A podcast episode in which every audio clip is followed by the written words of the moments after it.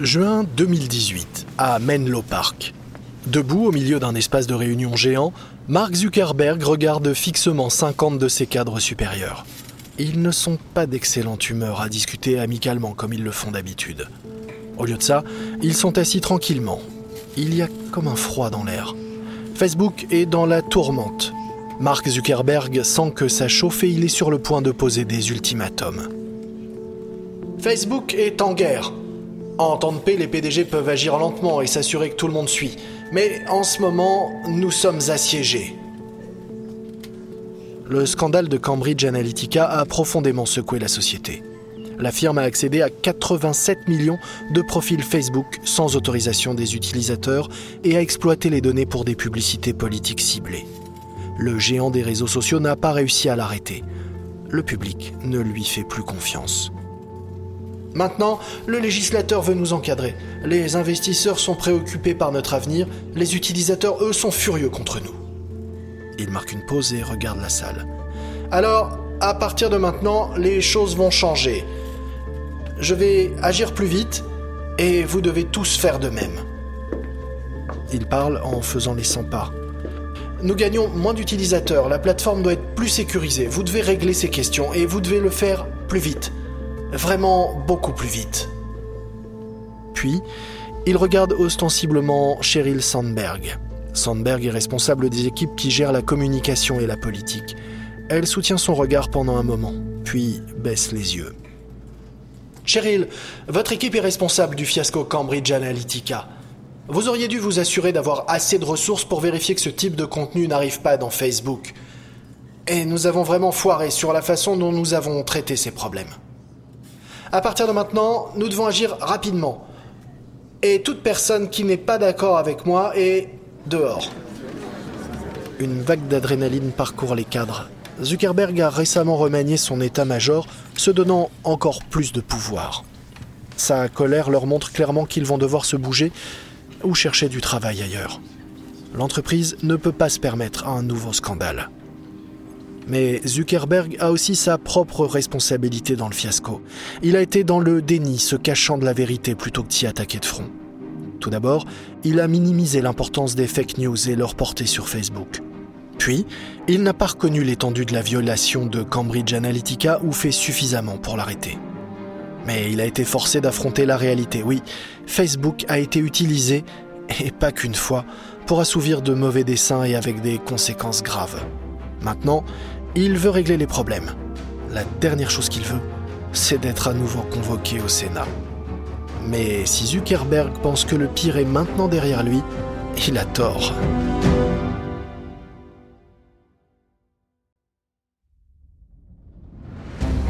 Vous écoutez Guerre de business de Wandery.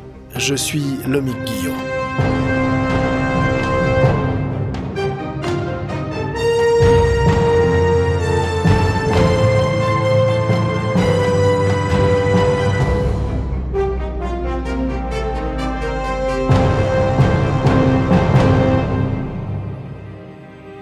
Dans notre dernier épisode, le prix de l'action Snapchat s'est effondré tandis que l'entreprise perdait des utilisateurs et était impitoyablement copiée par Facebook.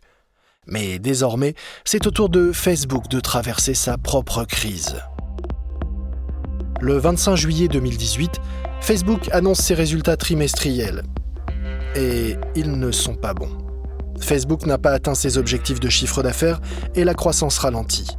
La plateforme culmine à 2,2 milliards d'utilisateurs mensuels. L'acquisition d'utilisateurs par rapport au trimestre précédent a seulement augmenté d'un peu plus de 1%. C'est la plus faible croissance de la société. Les articles de presse négatifs qui s'accumulent depuis des mois ont fait des ravages.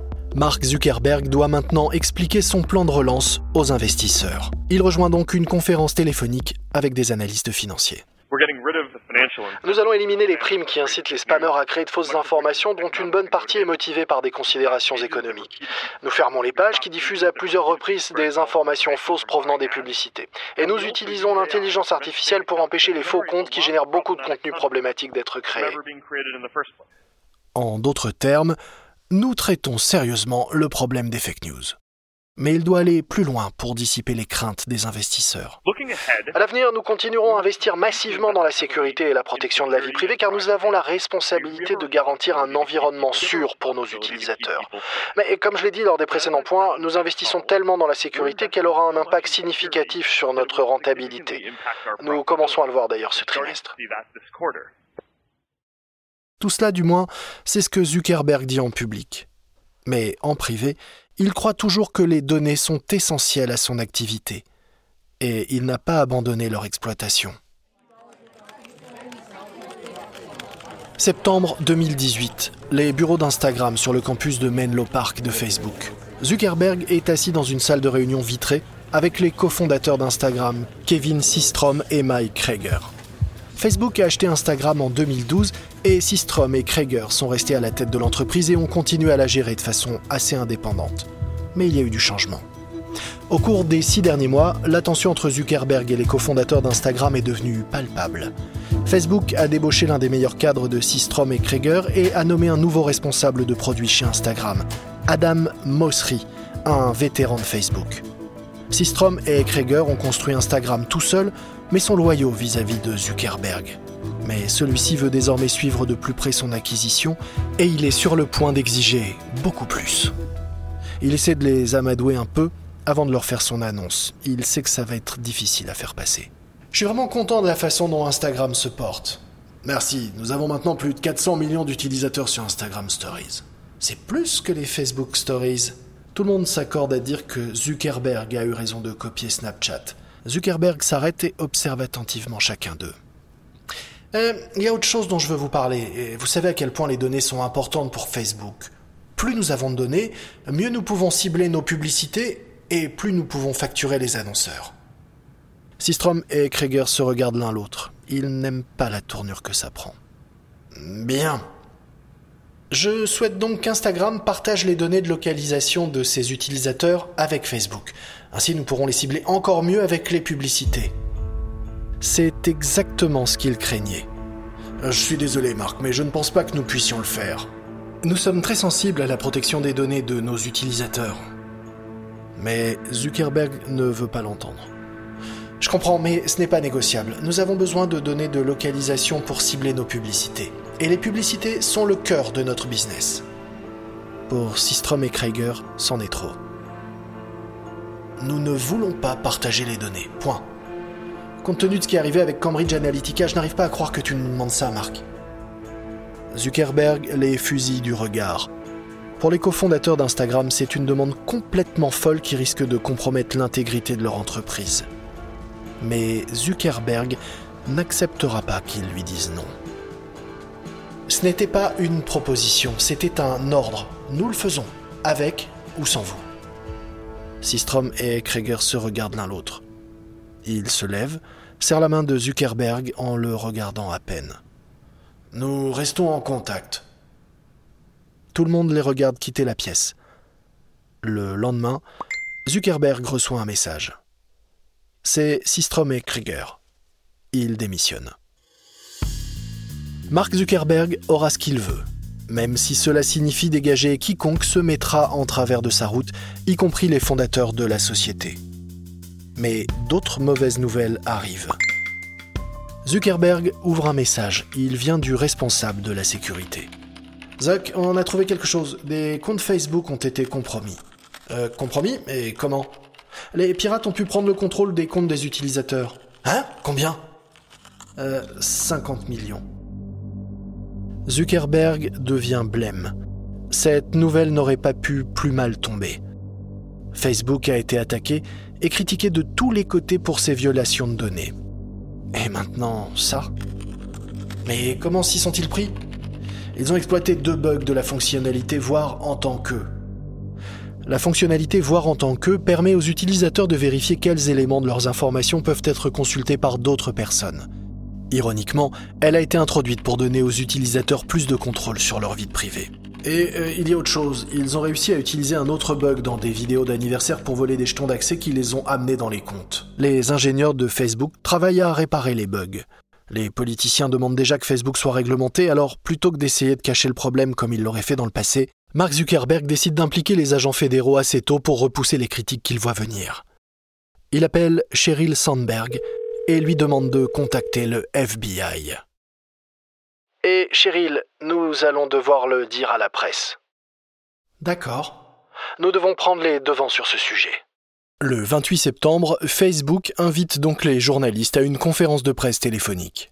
Mark Zuckerberg prend une respiration profonde et annonce les nouvelles. Nous sommes en contact avec les forces de l'ordre pour aider à identifier les pirates. Bien que nous ne sachions pas encore qui est derrière l'attaque, nous travaillons pour comprendre plus en détail ce qui s'est passé et qui est responsable. Nous vous tiendrons au courant des détails lorsque nous les aurons. Le fait est que nous faisons face à des attaques permanentes de personnes qui veulent accéder à des comptes ou voler des informations. Et je suis heureux que nous ayons identifié celle-ci, corrigé la vulnérabilité et sécurisé les comptes à risque, mais nous devons faire plus pour éviter que cela se reproduise. C'est un désastre. Zuckerberg apprend plus tard que seuls 30 millions de comptes ont été compromis et non pas 50 millions. Mais ce n'est pas un soulagement pour autant car le mal est fait. Au sein des équipes, le moral est au plus bas. Les employés sont contrariés par la mauvaise presse permanente. Mark Zuckerberg continue de réorganiser l'équipe de sécurité pour essayer d'améliorer les choses, mais cela rend leur travail plus difficile. Puis, le 14 novembre, le New York Times publie une enquête explosive. Le Times révèle en effet que Facebook a payé un cabinet de conseil appelé Definers Public Affairs pour enquêter sur les détracteurs de Facebook. L'entreprise a attaqué les détracteurs en décrivant les groupes anti-Facebook comme financés par le milliardaire libéral George Soros, entre autres tactiques. Zuckerberg répond aux révélations en coupant les liens avec Definers mais salir les adversaires et tricher, voilà qui ne va pas vraiment arranger l'image de Facebook. Après la publication de cette enquête, l'action de Facebook chute de 9% à un peu plus de 130 dollars dans les jours suivants. Mark Zuckerberg sait qu'il doit à nouveau prendre la parole. Deux jours après que Facebook ait coupé les liens avec Definers, il organise une réunion avec tout le monde le vendredi après-midi. Les employés de Facebook sont convoqués dans un auditorium. Plusieurs caméras filment Zuckerberg et diffusent son intervention dans les bureaux de Facebook dans le monde entier. Il invite ses employés à poser des questions. Presque aussitôt, l'ambiance devient pesante. Je dois demander ce que nous voulons tous savoir. Euh, est-ce que Facebook a essayé de cacher la violation de Cambridge Analytica? Absolument pas. Euh, l'idée que Facebook a essayé de cacher quoi que ce soit est fausse. Dès que nous avons appris que quelque chose n'allait pas, nous avons agi et nous avons investi énormément dans la sécurité. Euh, nous avons vraiment repris les choses en main. Zuckerberg passe la parole à un autre employé. Euh, il semble que chaque fois que nous organisons une réunion privée, quelqu'un raconte ce qui s'y est dit au New York Times. Est-ce que tout est vraiment fait pour empêcher les employés de donner des informations à la presse? Nous n'hésiterons pas à licencier des employés qui parlent au Times ou à tout autre journaliste. Le lendemain, le compte-rendu de la réunion se retrouve imprimé dans le New York Times. On dirait bien que Zuckerberg n'arrive pas vraiment à tenir ses troupes. Et il faudra peu de temps avant qu'un autre scandale n'éclate. Les coups pleuvent de tous les côtés sur Facebook. En décembre, Zuckerberg fait face à une autre défaillance concernant la protection de la vie privée. Cette fois, c'est un bug qui expose les photographies de près de 7 millions de personnes. Et quelques jours seulement après ça, une autre bombe explose. Le 18 décembre, le New York Times publie un rapport détaillant la manière dont Facebook travaille avec d'autres sociétés de technologie et de médias. Pour favoriser la bonne volonté de ses partenaires, Facebook a ainsi permis à Netflix et Spotify de lire, écrire et même supprimer les messages des utilisateurs. Les utilisateurs de Facebook sont furieux. Est-ce le coup de grâce? En tout cas, les investisseurs voient rouge et font chuter le cours de l'action. Au dernier jour de cotation de 2018, les actions de Facebook ont baissé de plus de 25% par rapport au cours de l'année précédente. De son côté, Snapchat a également connu une mauvaise année.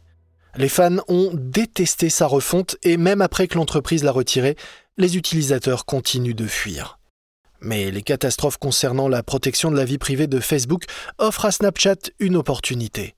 Si Snapchat peut se positionner en tant qu'alternative sûre qui attache de l'importance à la cybersécurité, alors elle peut survivre. Début 2019, Spiegel organise une réunion avec ses managers. Lui et Murphy sont de retour pour travailler en équipe après avoir fait face au fiasco de la refonte. Comme toujours, Spiegel est habillé de façon décontractée avec un t-shirt noir et un jean. Il semble plus âgé, fatigué des difficultés de l'année, mais il a un plan. Oui, nous sommes plus petits que Facebook, nous sommes plus petits qu'Instagram, mais les utilisateurs que nous avons nous aiment. Nous devons nous réintéresser à notre cœur de cible. Bobby, qui ont toujours été les plus fervents de nos utilisateurs? Les adolescents. Tout à fait. À l'époque, quand nous n'étions que Bobby et moi, nos premiers utilisateurs étaient des ados. Ce sont des lycéens qui ont commencé à utiliser Snapchat et sont tombés amoureux de nous. Nous avons essayé d'attirer un public plus large, nous avons essayé la refonte pour faciliter l'utilisation par les adultes. Mais nous ne sommes peut-être pas faits pour tous. Alors, nous devons réfléchir à ce que les adolescents aiment vraiment. Il marque une pause. Murphy en profite pour émettre une idée. Les adolescents adorent parler avec leurs amis. Facebook n'est vraiment pas cool pour les adolescents, mais nous pouvons être le lieu où les adolescents traînent. Moi, quand j'étais ado, j'adorais traîner et jouer à des jeux vidéo. Ouais, exactement. C'est le genre de choses auxquelles nous devons penser. Et, si nous avions des jeux intégrés dans Snapchat, comme des petits jeux iPhone auxquels vous pourriez jouer avec vos amis dans l'application Snapchat elle-même Ouais, vous les lancez en commençant une conversation de groupe ou avec vos amis. Et à terme, vous pourriez proposer des achats dans le jeu pour gagner de l'argent. Spiegel est tout excité. C'est exactement le genre d'idée dont Snapchat a besoin les développeurs de Snap se mettent au travail. C'est l'occasion de relancer Snapchat et de reprendre le dessus sur Facebook en répondant aux besoins des adolescents qui ont abandonné Facebook. S'ils font bien les choses, ils peuvent remonter leur entreprise en difficulté. Mais s'ils les font de travers, alors ils auront perdu la guerre.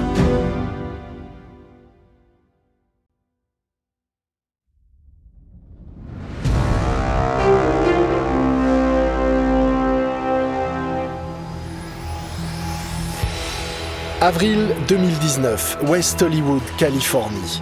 C'est le lancement du premier sommet partenaire de Snapchat, une conférence sur invitation uniquement destinée aux utilisateurs clés de Snapchat, des influenceurs jusqu'aux marques. Spiegel essaie de mieux communiquer sur ce que fait l'entreprise. Alors il a organisé un événement d'une journée pour présenter les nouveaux produits de Snap au monde entier. Veuillez accueillir sur scène le cofondateur et PDG Evan Spiegel. Spiegel évolue sur la scène devant un écran jaune géant. Même le mur derrière lui est peint en jaune en l'honneur de Snap. Des Bitmoji, des avatars façon cartoon créés par une société rachetée par Snap, dansent sur deux écrans à gauche et à droite de la scène. Spiegel se lance dans un discours. Bienvenue, bienvenue à tout le monde. Aux États-Unis, Snapchat touche désormais près de 75% des 13-34 ans et nous atteignons même 90% des 13-24 ans. En fait, nous touchons plus de 13-24 ans que Facebook ou Instagram aux États-Unis, au Royaume-Uni, en France, au Canada et en Australie. C'est une critique explicite de Zuckerberg. Et Spiegel ne s'arrête pas là. Sur Snapchat, vous êtes libre d'être vous avec vos vrais amis. Facebook a été envahi de bots et de fake news, mais pas Snapchat. Nous croyons qu'en ouvrant l'appli sur la caméra, nous pouvons créer une expérience informatique qui combine les super pouvoirs de la technologie avec le meilleur de l'humanité, notamment l'amitié, la compassion, la créativité, la générosité et l'amour. C'est pourquoi nous sommes une société de caméras. Spiegel dépeint Snapchat comme l'alternative amusante à Facebook, qui partout dans le monde est de plus en plus pollué par de mauvais contenus. Et c'est une décision intelligente. Spiegel a plus d'un tour dans son sac. Alors que Facebook a perdu du temps et de l'énergie à défendre sa réputation, Snapchat a tranquillement construit de nouvelles fonctionnalités. Sur scène, Spiegel présente le SnapKit, une fonctionnalité qui permet à d'autres applications d'intégrer des vidéos Snapchat, ses populaires Bitmojis et son format d'annonce vidéo de 6 secondes dans leur propre plateforme. L'application de rencontre Tinder permet ainsi à présent aux utilisateurs de faire des vidéos Snapchat sur leur profil de rencontre. Il déploie également un service publicitaire premium appelé Snap Select. Snap Select permet aux annonceurs d'acheter des publicités spécifiquement sur le contenu original premium de Snap les séries courtes populaires que les ados regardent le plus. Les utilisateurs ne peuvent pas échapper à ces publicités et les annonceurs sont prêts à payer un supplément pour ça. C'est une autre façon astucieuse de développer la portée de Snapchat et son chiffre d'affaires. Arrive alors le grand moment. Will Wu, le chef de produit de l'entreprise, monte sur scène. L'amitié est bien plus que ce dont vous discutez. L'amitié, c'est aussi les expériences que vous faites ensemble. Nous avons donc beaucoup travaillé pour créer une expérience totalement nouvelle où les amis peuvent jouer ensemble. Les jeux.